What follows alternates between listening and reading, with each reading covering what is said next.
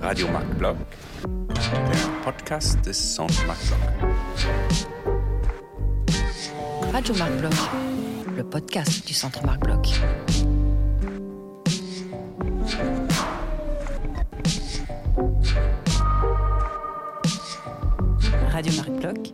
Bloch. Le podcast du Centre Le podcast du Centre Marc Bloch. Le podcast du Centre Marc Bloch.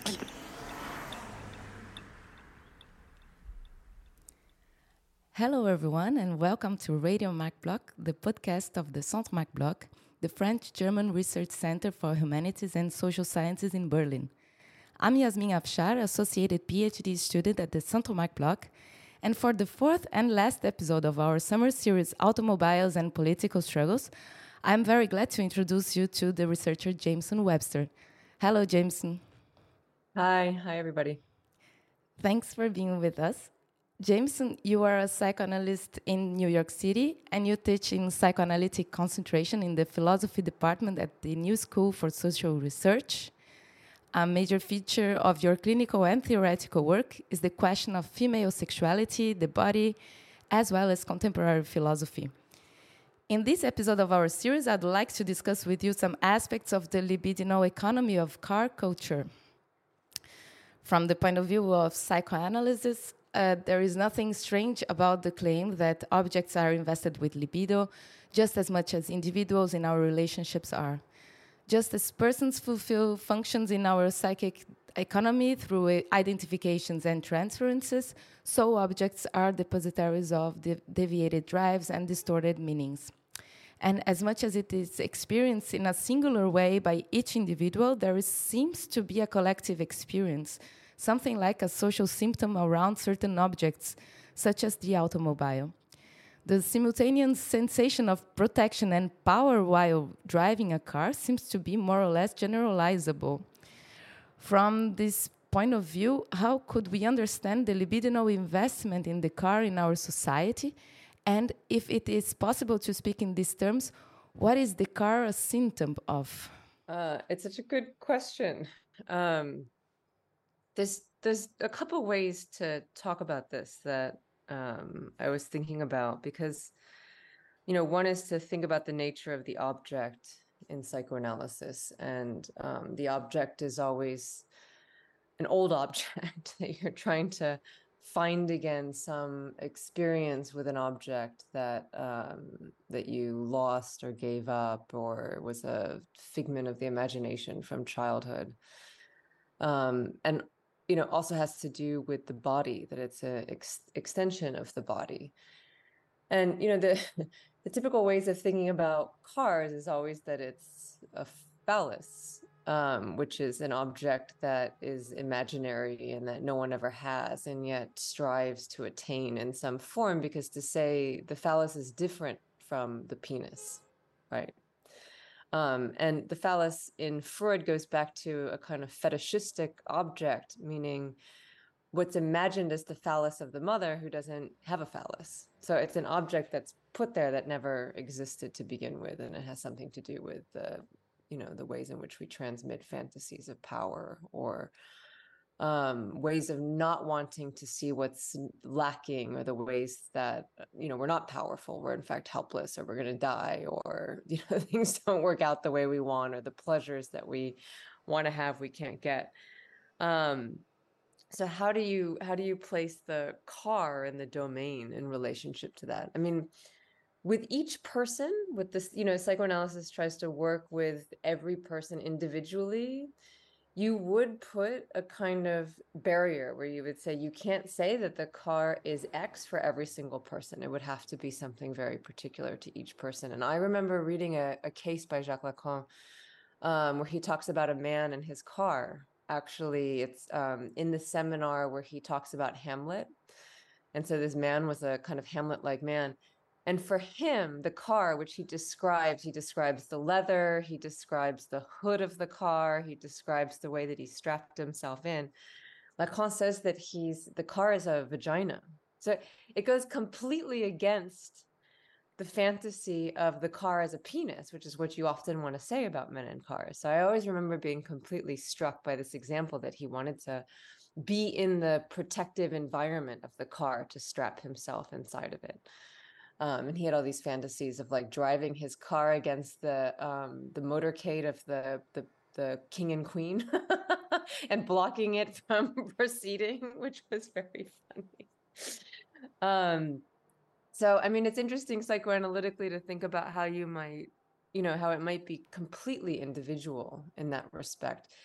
And instead of trying to say what the object is more collectively, I think we'd actually, um, it would be interesting to go in the direction of Freud and the question of technology, which he bases on the question of the relationship to of the human being to their objects.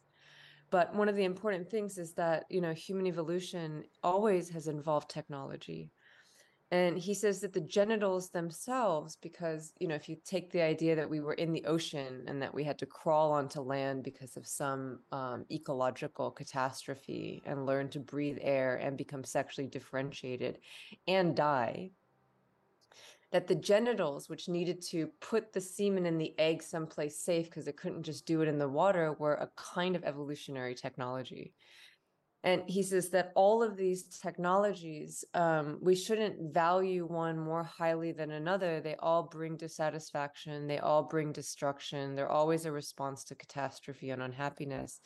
And they're they're you know they're sort of part of the dialectic of of um, the relationship between human and civilization.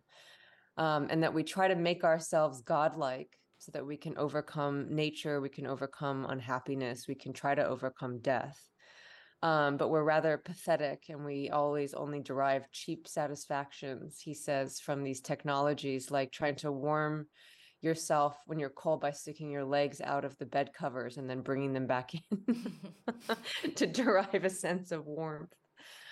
Um, so probably we should place the car um, somewhere somewhere in this field of the discontents of civilization. Mm, in your text, uh, Riding Cars with Jacques Lacan, you show how Lacan's relation to cars was affectively charged, appearing in various episodes of his private life, but also in some moments of his theoretical elaboration. I don't remember about this case with the man in the car, but anyway, you show, you show evidence of Lacan's somewhat embarrassing love of high speed and his hatred of red traffic lights.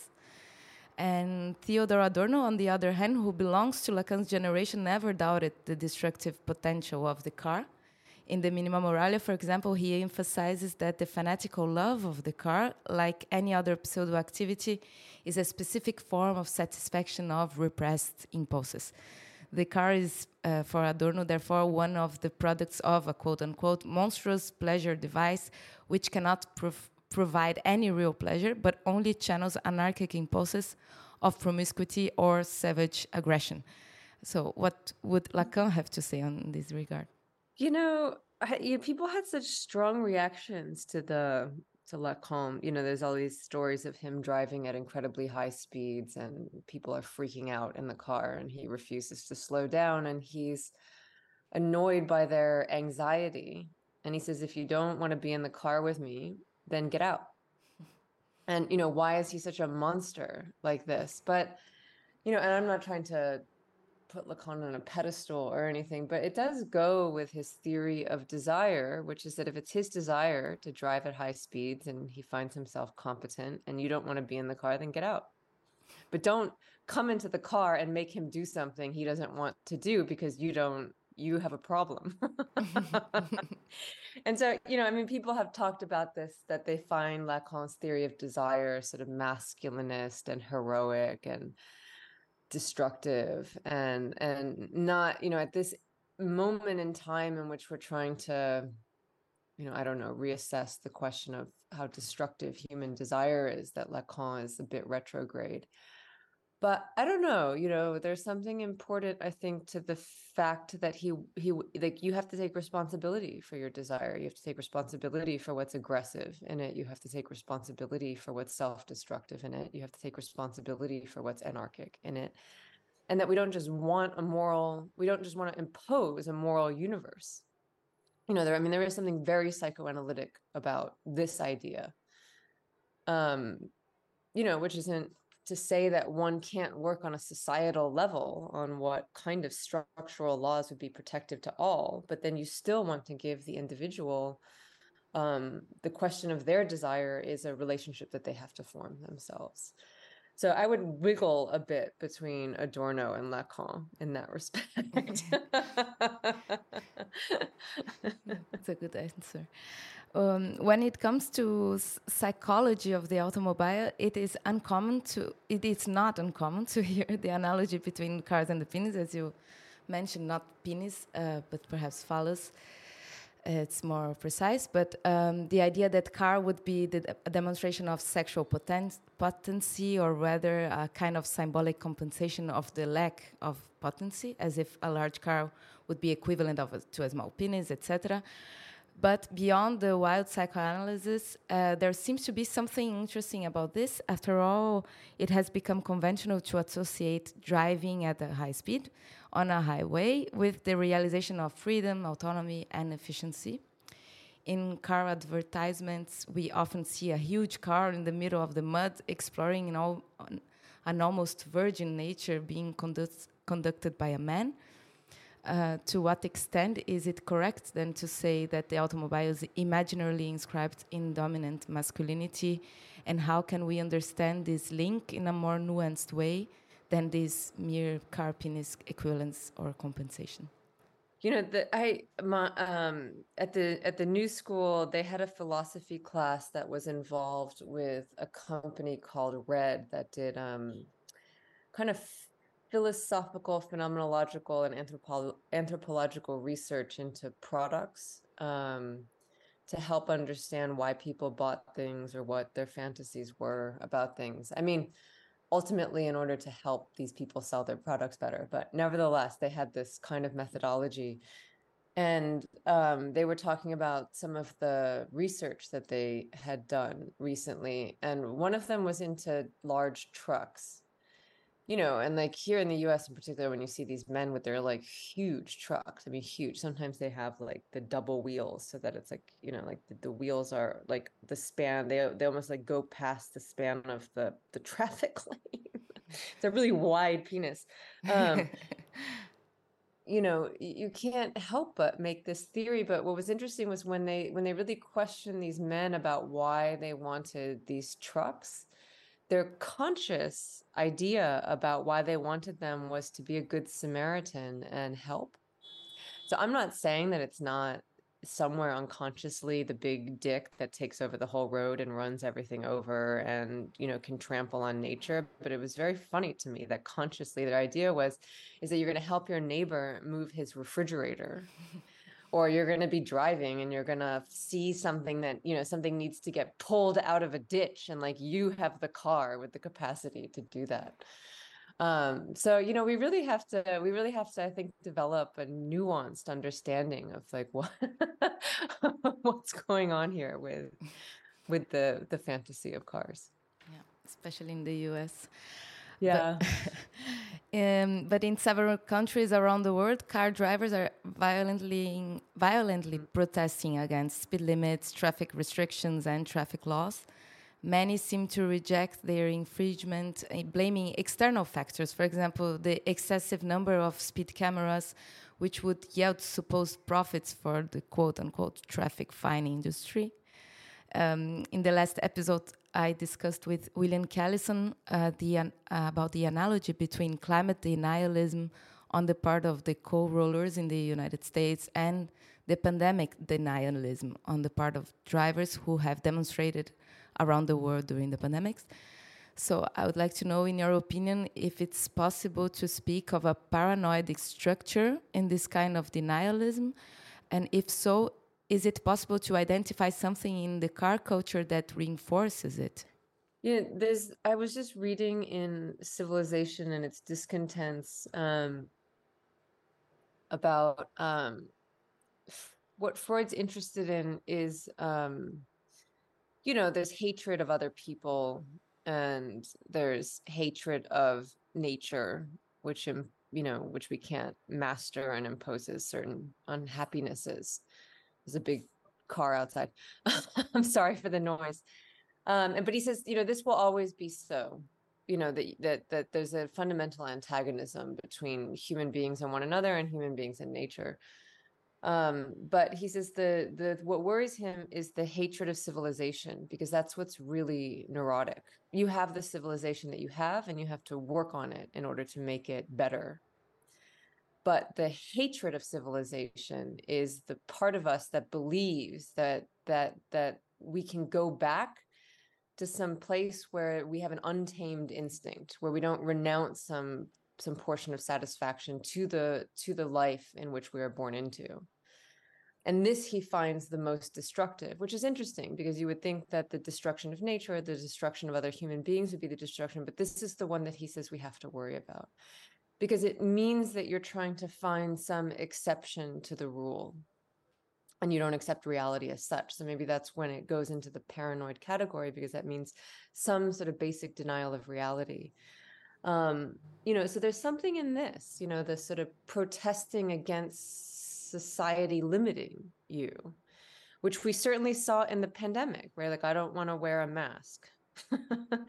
you know, I mean, especially here in the United States, it became this like crazy argument that one's basic freedoms were being infringed upon as if, you know, as if freedom was simply your right to do whatever you want versus the right to feel protected within a group of people.